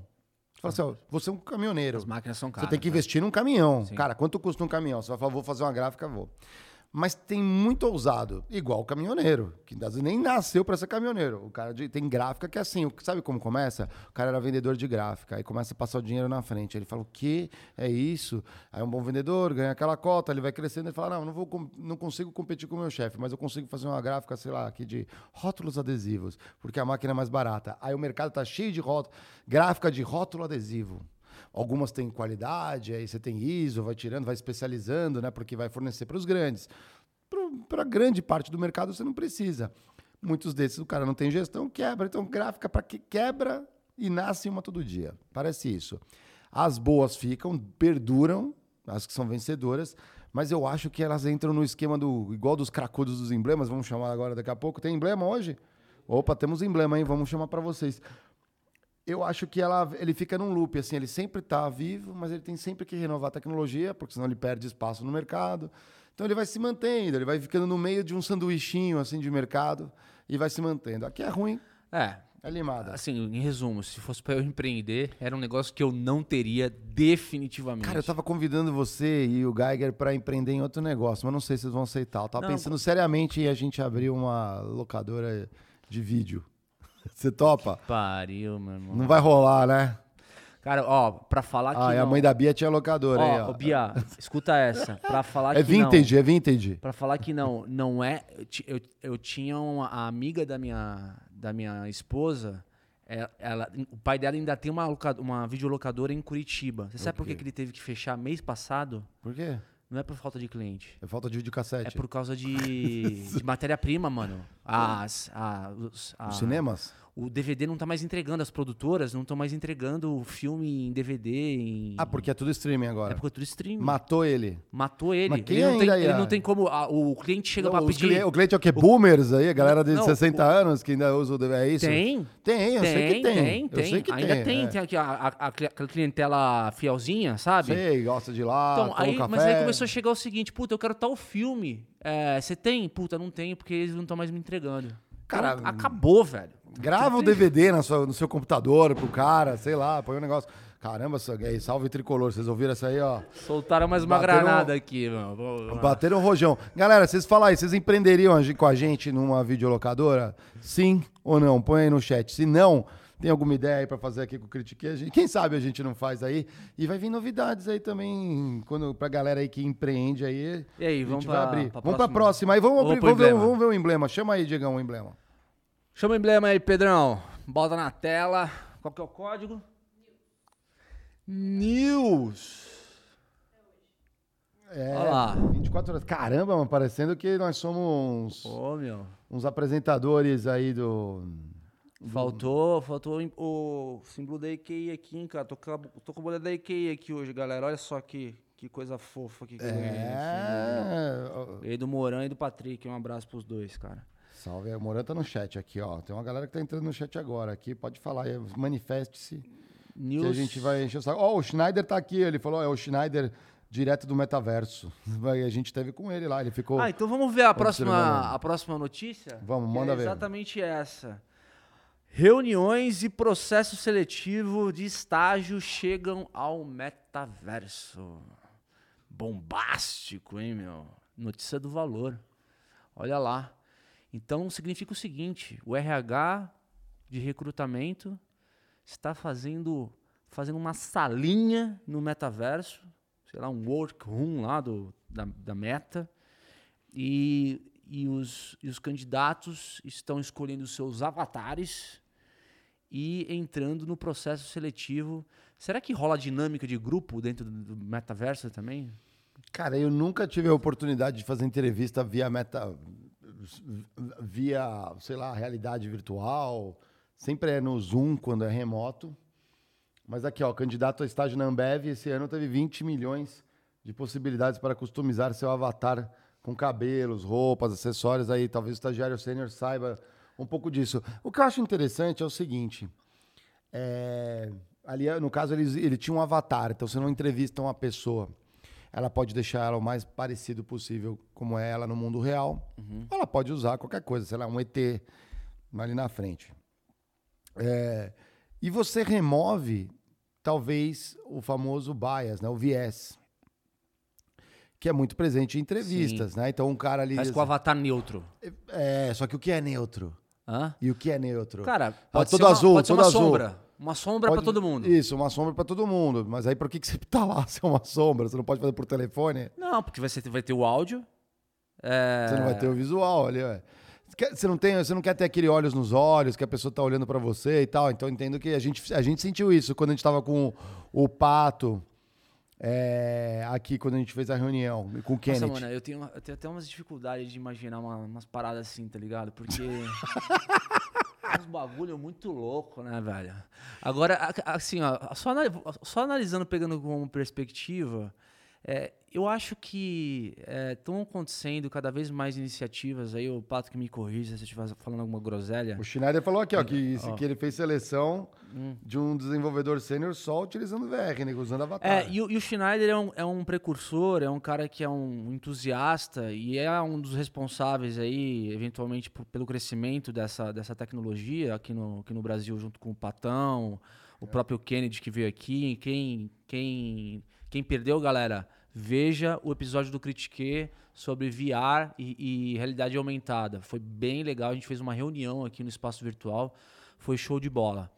Mas a impressão que eu tenho é o seguinte, é, eu acho que precisa desses é, early adopters, né? Esses caras que entram no mercado para poder estimular e incentivar o uso da tecnologia. O que eu acho que a gente não tem condição ainda é de uma empresa adotar é, um processo é, 100% no metaverso ainda. Por quê? Porque para você é, ter uma experiência no metaverso, você precisa primeiro popularizar o uso do óculos, né? E, e, a, e a empresa, no, no curto e médio prazo, ela não, ela não vai abrir mão de um candidato que pode ser muito bom, mas não tem um óculos em casa. Ou, é, enfim, porque eu acho que o metaverso é você ter. É, não sei como aí. aí É. O Schneider tem aí uma empresa de recrutamento e seleção ali, né, em Porto Alegre. Ele comentou aqui. E o. Pô, é, o Antônio manda aí no chat aí como que vocês fazem para o candidato é, fazer, participar, se ele, ele. Como que vocês fazem? Vocês mandam o equipamento lá para ele poder se conectar? Como que é o. É. A mágica aí. Esse é interessante. Aí o. Ao ponto ali, né? Como que você vai saber que a pessoa que você está conversando. Porque aí você- a gente começa pelo menos com a imagem. Você não tá, ah, daqui a pouco você pode mudar a voz. Você não saber nem, inclusive, se é homem ou mulher. Aí você tira Não, mais um viés, né? É, aí eu discordo. Aí você não vai saber como. Aí você não vai saber se é a pessoa mesmo que você está entrevistando, é a pessoa que vai trabalhar. Eu acho que tem o viés, mas eu acho que os recrutadores eles estão cada vez mais preparados para poder é, não acho que a palavra não é estimular, mas utilizar esse conceito de diversidade justamente é, uh, não, não privando a pessoa de se apresentar como ela é. Eu concordo contigo, eu só discordo que os recrutadores estão mais preparados. Não, estão ficando. Estão ficando. Tem muita gente que é fake. Mas ficando. Não é mais que nem antigamente, não, Marião. Não, não, não. Tô falando na média geral, você acha que tá melhorando ou tá piorando? Não, não ainda tem muita coisa a ser feita. A gente, pô, quando a gente viu. Um... Tem um grupo que tá evoluindo, é, mas. Acho... Exato. Que a gente, a gente costuma pensar nas empresas que são referências, por exemplo, a Magalu, que teve lá o seu Sim. programa de trainee para negros lá. É. Os caras têm uma governança, têm uma política, têm, têm uma estratégia. Foram criticados. Agora, é, um absurdo. É, Criticaram ali, assim, cara. Agora, a maioria das empresas, cara, tá muito longe disso, entendeu? Então, é de novo, é boa a discussão para fomentar isso no futuro, mas acho que tem uma estrada muito grande para a gente caminhar, tanto na parte de diversidade quanto na utilização do metaverso de forma massificada aí, sobretudo em recrutamento, né? Legal, ele falou que tem headsets mais baratos aqui, que tá ficando mais levinho, mais fácil de usar. Legal. Tem mais uma matéria aí? Como, como qual que a gente vai falar agora, Diegão? Ah, Conta pra gente aqui, ó. Essa é a última. Boa, vamos fechar aqui, depois eu vou contar minha... Chineses a contra minha... o gênio do mal, a Starlink. Galera, tá rolando uma discussão na China que os caras estão querendo desenvolver tecnologia para banir ou derrubar os satélites que o Elon Musk colocou no espaço, vai colocar no espaço a Starlink. Porque os caras estão com medo de espionagem.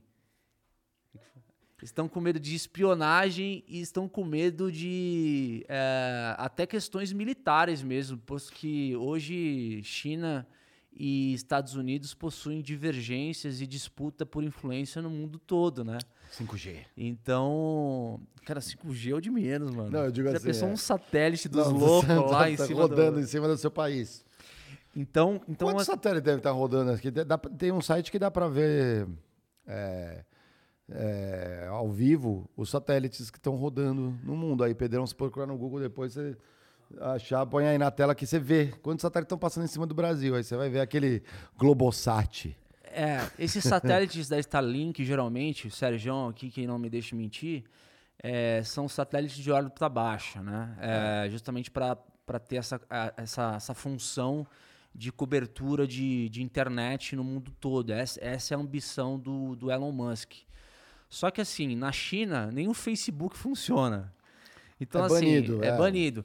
Então, assim, cara, o chinês, a primeira coisa que ele vai pensar é o seguinte, cara, qual que, qual que é o próximo passo pro, pro, pro americano colocar um drone aqui na minha não, cara? Aí o, ah, não, entendeu? aí, o, aí o, algum chinês no interior lá pode comprar o acesso ao Starlink, é isso aí preocupa o governo chinês, vão ter acesso a... Exatamente. Informação. E, e outra coisa. Imagina né? na Coreia do Norte, o cara passa a ter quem contrabandeou o Starlink lá, o aparelhinho para poder conectar com o satélite. Exatamente. E, e outra coisa, hum, o, interessante, o 5G, o líder do 5G mundial é a Huawei, né, o protocolo. Então, assim, existe aí no futuro um desafio muito grande de saber quem que vai é, dominar a tecnologia de, é, de, de, conectividade, né? Então, assim, a, a Huawei com o 5G ou a Starlink, a, a, a, o Elon Musk com as tecnologias espaciais? Não, né? não tem presença forte no Brasil, né?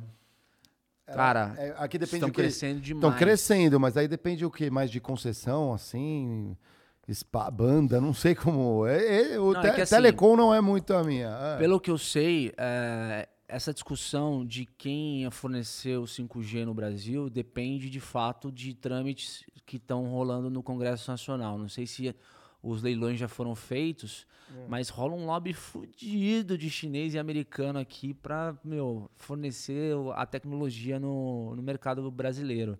Agora, a Huawei já está presente no Brasil já. Não, com, tá. Com... É que na América Latina eu acho que eles são muito mais fortes em outros países, né? Cara, e a Huawei tem um negócio muito engraçado que é o seguinte: o chinês ele tem uma, uma forma de trabalhar é, diferente, eles são muito eles, ali, desconfiados. Então. Você é, tem que criar confiança. O é. que chegava pra gente era que a gente tá no mercado ali para essa conversa, é que para cada. É, determinados cargos de gerência ou mesmo cargos que demandam confiança, digamos assim, tomada de decisão, é um brasileiro, um chinesinho do lado. Tipo, Sim, é sim, o é, o, é, o, é o par de vasos. É o sombra. Par de vasos, né? Par de vasos? É, Por que falo par de vasos? Porque você tem aquele conjunto é, de decorativo. Ah, entendi. é É, sempre você não vende separado, é o par de vasos, não fica estranho, né? É. Então, mas assim, eles são muito agressivos em preço e geralmente estão tão envolvidos onde tem commodity, né? Então, é, tecnologias onde você tem um, uma- um comportamento mais de commodity, assim, é, onde é, a compra é feita mais baseado no preço e não tanto no, na, na inovação ou na, na questão da, da própria tecnologia, do relacionamento. Cara, o chinês ele entra pra rasgar, velho. Geralmente em disputa comercial, tá ligado? É assim, geralmente é assim que acontece. Legal, aqui, ó. É, o Marco Vação, ele mandou aqui, ó, uma... Me tire uma dúvida, por favor. Eu sou ilustrador e gostaria de saber como funciona a questão de criação de emblemas. Adoraria contribuir algum dia. Muito bom o papo, valeu. Marco, entra em contato aqui com a gente. Você entra lá no critiquepodcast.com.br. Tem ali como você entrar em contato com a gente. Por que, que você não faz o seguinte, ó? A gente encaminha, obviamente, para os estúdios Flow aqui, ao qual pertencemos, nosso humilde podcast, para a área correspondente. Eu já falo que o protocolo aqui dentro é bem interessante. Você passa pelo assistente de produção, para o produção, para o ponta esquerda do banco direito, é, dentro é, da área no subterrâneo. Esse formulário, se ele não se perder nessa ficha, a gente vai chegar em mãos da área correta, né? E vai ter uma revisão do time de artes, né? Já quebrando teu galho. Mas manda pra gente ali um. É brincadeira, esse aí não é um processo tão complexo, não é bem simples, mas manda aí um menuzinho. E por que, que você não faz um proativo aqui, ó? Desenha aqui a galera do Critiquei, né? Nós três, desenha é, alguns dos estúdios pra galera ver, sentir como que é o teu estilo, tua arte ali, já faz talvez um proativo ali. E é bom, a gente já pode botar ali no, no, no, na- no plantel aí de ilustradores digitais. O PH vai ficar morrendo de ciúme aqui, que eu tô te dando essa dica. Mas é legal, acho que é legal assim, a gente apoia ilustradores digitais.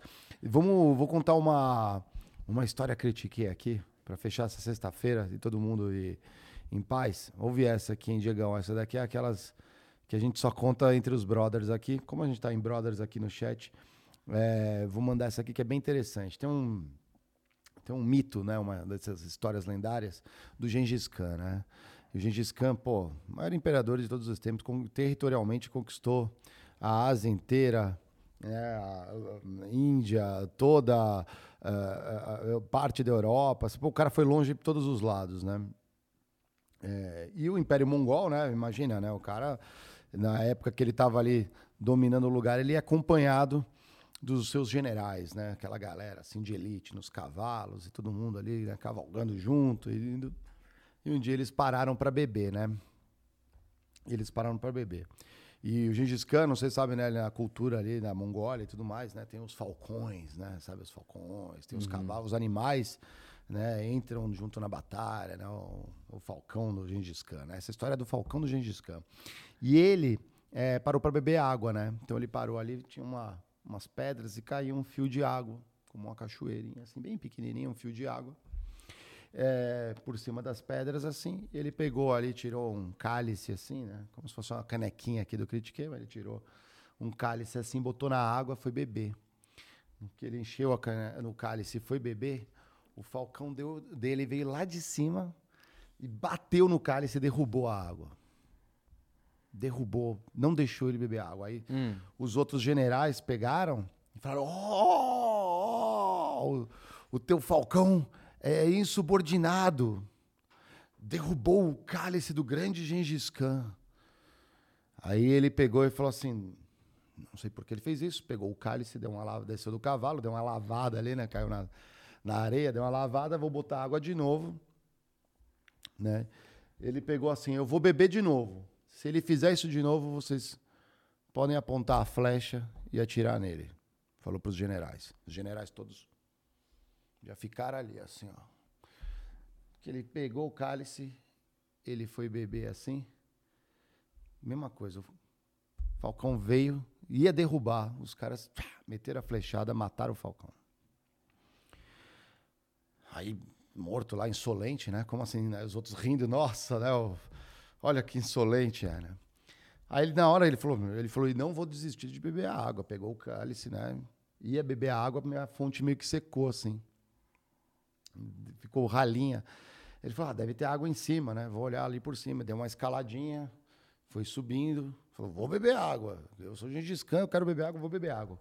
Ele ia, quando ele ia molhar assim, né, no, na onde passava ainda o fio de água, ele viu que tinha uma cobra morta. E bem ali onde passava a água ali, ela tava com a peçonha saindo, assim, ó. Ele ia ser envenenado. Como o falcão voa mais alto, ele viu isso. E não deixou que ele bebesse. E impediu. Mas olha como é o mundo. Ele não sabia disso. Segundo os outros generais, ele era insolente. Ele estava protegendo. E aí vem o lado mais espesiano da história. Em uma das empresas que eu trabalhei, eu eu estava dando vários alertas. E eu estava vendo que ao alertar problemas das empresas, eh, eu estava saindo de insolente. Mas sabe qual é a diferença nessa história? Sabe qual é a diferença nessa história? É que eu já sabia essa história. E eu não deixei me dar flechada. Simples assim. Você simplesmente deixou ele pegar a caneca. Bebe. Bebe. Eu tô tentando. Eu tô vendo que você vai me flechar. Eu tô tentando te ajudar. Eu tô vendo que você vai me flechar. Amigo, eu não vou tomar flechada. Mas é isso. Curtiu essa? É a. Curtiram essa aí, É, galera? Aqui, ó. Fala aí, curtiram essa história aí no. Essa, essa No é a chat? famosa manutenção de privilégios eternos aí de, de- de determinadas culturas e algumas empresas, né? É É, exatamente. Mas é isso, né? Acho que só tem, só tem isso né, nesse. Tu... Tem uma pergunta? Ah, tem uma pergunta? Manda aí a pergunta, galera. que Manda a legal. pergunta. Mandou pergunta, manda ver aí, ó. Ah, Ele colocou. Opa. Fala pessoal, de boa. Quem que é? Sobe Quem um que é? pouquinho pra ver o nome aqui, Pedrão. Ô, OVNI DG. Fala, DG. Vinão. É um novo zangão, cara. Que Seja bem-vindo à turma aí. É, a Bia tá me falando que você é novo zangão. Seja bem-vindo aí, cara. Tenho certeza que você vai adorar a comunidade aí, cara. Ele colocou assim, ó, fala pessoal, de boa? De boa. Eu tô felizão hoje aí, ó. O que vocês acham sobre a recente discussão referente à diminuição da jornada de trabalho para quatro dias úteis e sem a diminuição do salário? Muito legal essa pergunta aqui, ó. Muito apropriada. Já quer, quer mandar a sua? Eu acho, eu acho que é, isso é, já acontece em algumas empresas, eu acho que é tendência, porque é, existe algo que é muito importante na produtividade de um funcionário, e isso está cada vez mais evidente, que é o tempo para descansar diante de um mundo cada vez mais cheio de informação. Porque hoje, cara, é, o, o trabalho ele tá diferente na minha visão é, do que a gente via antigamente. Antigamente a gente saía do trabalho, dava um beijo na família, ia, ia para a empresa, é, cumpria lá, batia o ponto, que às vezes a gente bate aqui, batia ponto, voltava para casa, descansava de noite junto com a família e dia seguinte era exatamente a mesma coisa. Agora, é, muitas vezes, os trabalhos eles têm, têm- eles têm horários deslocados e, e, assim, é muita informação, são vários canhões de, de absorção de informação para todos os lados. Então, é, não é estranho, ô, ô Vinão, você perceber hoje muita gente falando de burnout, de problema com saúde mental, de, é, sei lá, ah, problemas de ansiedade. É, um monte de gente falando disso. Mas é, é- é reflexo desse mundo que a gente está passando hoje. Então, quando as, quando as empresas começam a discutir quatro dias úteis de, de jornada de trabalho, não é porque a empresa é boazinha. Não é porque, ai, vamos conceder um benefício a mais para o funcionário. É porque esse, esse, é- esse é um mundo que precisa efetivamente de um descanso adicional para o funcionário poder performar bem. Né? Porque senão ele não performa. Então, mas aí vem uma coisa. Aí ah, você está também colocando na situação. Aí vamos, vamos tentar. Não, não- não necessariamente eu penso assim, mas vamos já tentar eliminar aí desculpas para impedir uma semana, uma jornada de quatro dias. A empresa fala assim: ah, e a produtividade, né? Hoje eu tenho cinco dias de sete. É cinco de sete que ela pode contar. Dependendo do turno, o cara trabalha em outro jeito, né? O famoso é, 24, é, como que é? 12 por 36 e tudo mais. Então, assim, Gente, tem muitas formas de subdividir o tempo dentro das empresas, né? Mas, é, obviamente, o balanço, isso que o Diego está falando aí da questão é, de você preservar a saúde da pessoa, a saúde mental, o tempo de descanso é válido, mas eu acho que a galera não, assim, não, não consegue observar isso, não consegue medir, ela tem que experimentar com o time, vai ter muita resistência. As empresas que têm maior lucratividade vão poder se arriscar primeiro, então são empresas é, provavelmente a utilizar. Quem não tem, às vezes, é, eu falo lucratividade, não tamanho, né? não faturamento, né? Tal- talvez faturamento impacte sim, mas é, ela vai ter que abrir mão para fazer uma experiência. Ela vai ter que fazer um- uma aposta. Eu acho que vale. O que eu talvez olhando, vão ter culturas e culturas. A gente não falou no início ali, por exemplo, japoneses em greve versus aqui no Brasil ou em outros países. Eu acho que vai ter uma certa cultura, dependendo do país, que é assim, meu irmão, três dias de fim de semana é bom. O cara vai se lascar, a menina vai pra gandaia. E segunda, a ressaca da segunda vai ser pior ainda. Quando toca a música do Fantástico, não é a música da depressão, chega segunda-feira para muita gente, é, vai ser pior, vai ser mais violenta ainda essa segunda-feira aí com um fim de semana. Eu acho que vai ser legal, no meu ponto de vista, mas eu é só uma questão de saber levar sua ressaca. Você não acha? Por isso que eu- é por isso que quando a gente fala de trabalho, é uma parada muito grande, assim, sabe? Tipo, não é, não é aquela coisa que a gente vai cortar a fita a partir de tal dia. E aí, galera, quatro dias pra todo mundo tal.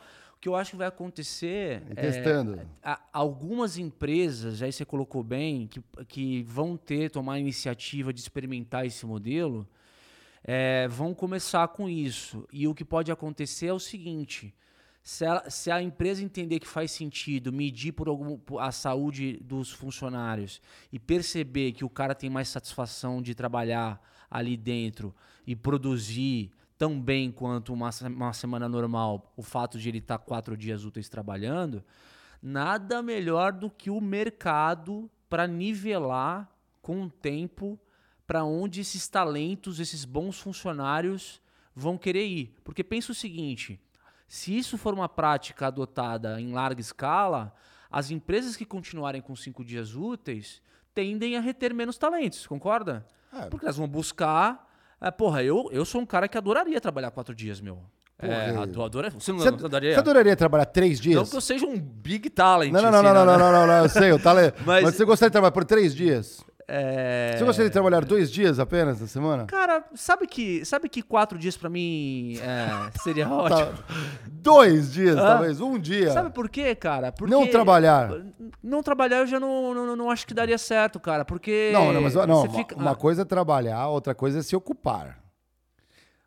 Mário, é assim, trabalhar. Achei o primeiro da geração nem nem aqui, ó. Não. Nem, nem estuda nem trabalha. Não, é. Tem gente que. tem- eu- assim, eu nunca experimentei ficar sem trabalhar, mas eu, eu, eu sei o seguinte: quando eu saio de férias, É. ali pro 28 o Você já o sente seu- saudade do eu café é fico, ruim. eu já fico de saco cheio, mano. Preciso voltar, cara. Mas tá é que você ligado? fica de saco cheio porque você gastou nas férias, você precisa, você precisa recuperar. Não, você teve o falando- adiantamento, no outro mês vai cair as férias É que depois. o trabalho, ele te coloca uma rotina, cara. Assim, é, então, assim, uma coisa é você descansar, e aí você. Um bom descanso é você esquecer a senha do. Isso daí do é computador. síndrome de Estocolmo do seu chefe. Não, mano. Você fala assim, Caralho. tô apaixonado pelo meu chefe, qual é a melhor, voltar qual é a melhor trabalhar. forma de tu tirar as tuas férias? É você esquecer a senha do Windows, né?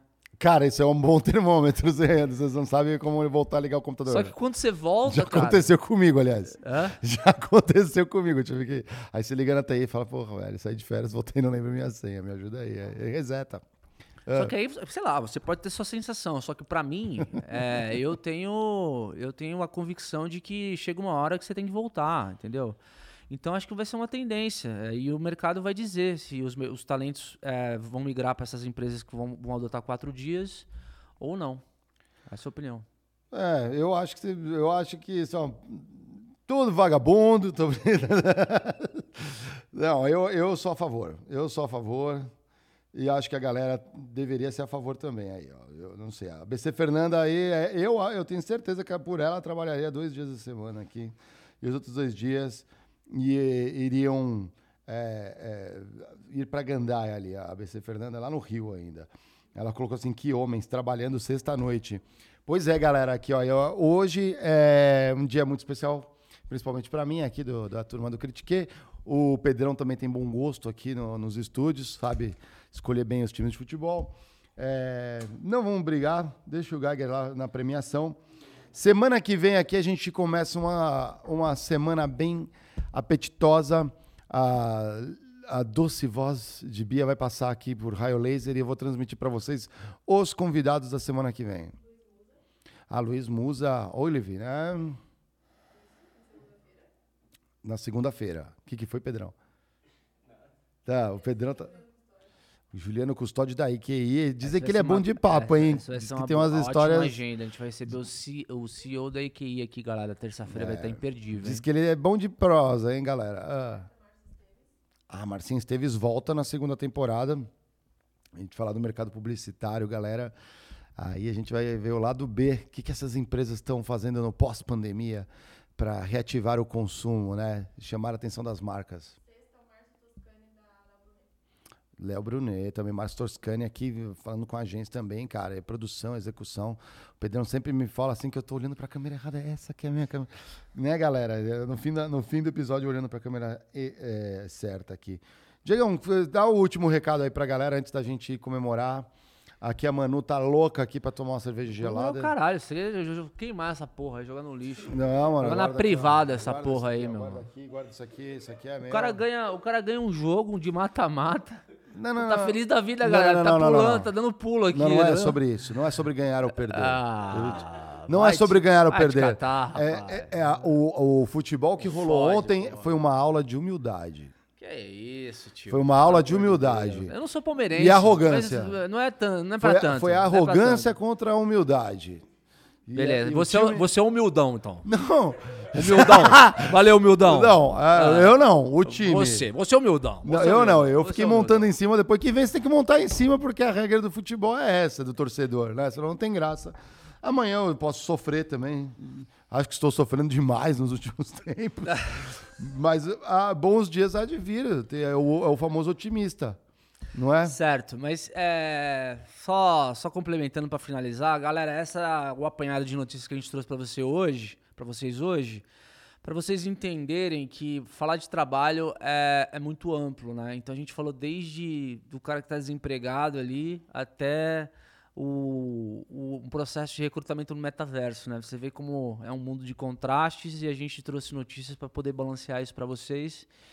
E o próximo Critique News a gente vai fazer uma pauta totalmente diferente, mas que não deixa de rolar nos canais oficiais aí falando sobre carreira, trabalho e profissões em geral. É isso aí. certo? Se você está escutando a gente por alguma plataforma de áudio, é realmente difícil monitorar as plataformas de áudio. A gente quer interação com vocês também. Pô, não custa nada entrar no nosso Instagram, no nosso TikTok, olhando para a câmera de novo aqui. É, ou, e deixa um recado também. Você pode entrar em, em contato com a gente até pelos é, meios de contato aqui. Entra no site do Critique. Vocês vão achar esses meios ali. A gente quer saber a opinião, o que vocês gostariam de comentar, que a gente trouxesse aqui. Às vezes uma pessoa que vocês gostariam de indicar, às vezes na empresa de vocês, ali fala, para, o presidente da nossa empresa aqui é um cara firmeza, é uma presidente bala longa, que a gente fala, assim, domina o mundo aqui. Traz pra gente, a gente quer conversar com essas pessoas, bons exemplos, exemplos de vida que a galera pede bastante e a gente critica, criticar é o primeiro passo para uma transformação. É isso aí, galera. Um bom fim de semana. Eh, se for dirigir, não bebam. Se for beber, nos chamem. Valeu, boa noite, bom final de semana, galera. Vinheta. Pedrão, solta a vinheta aí.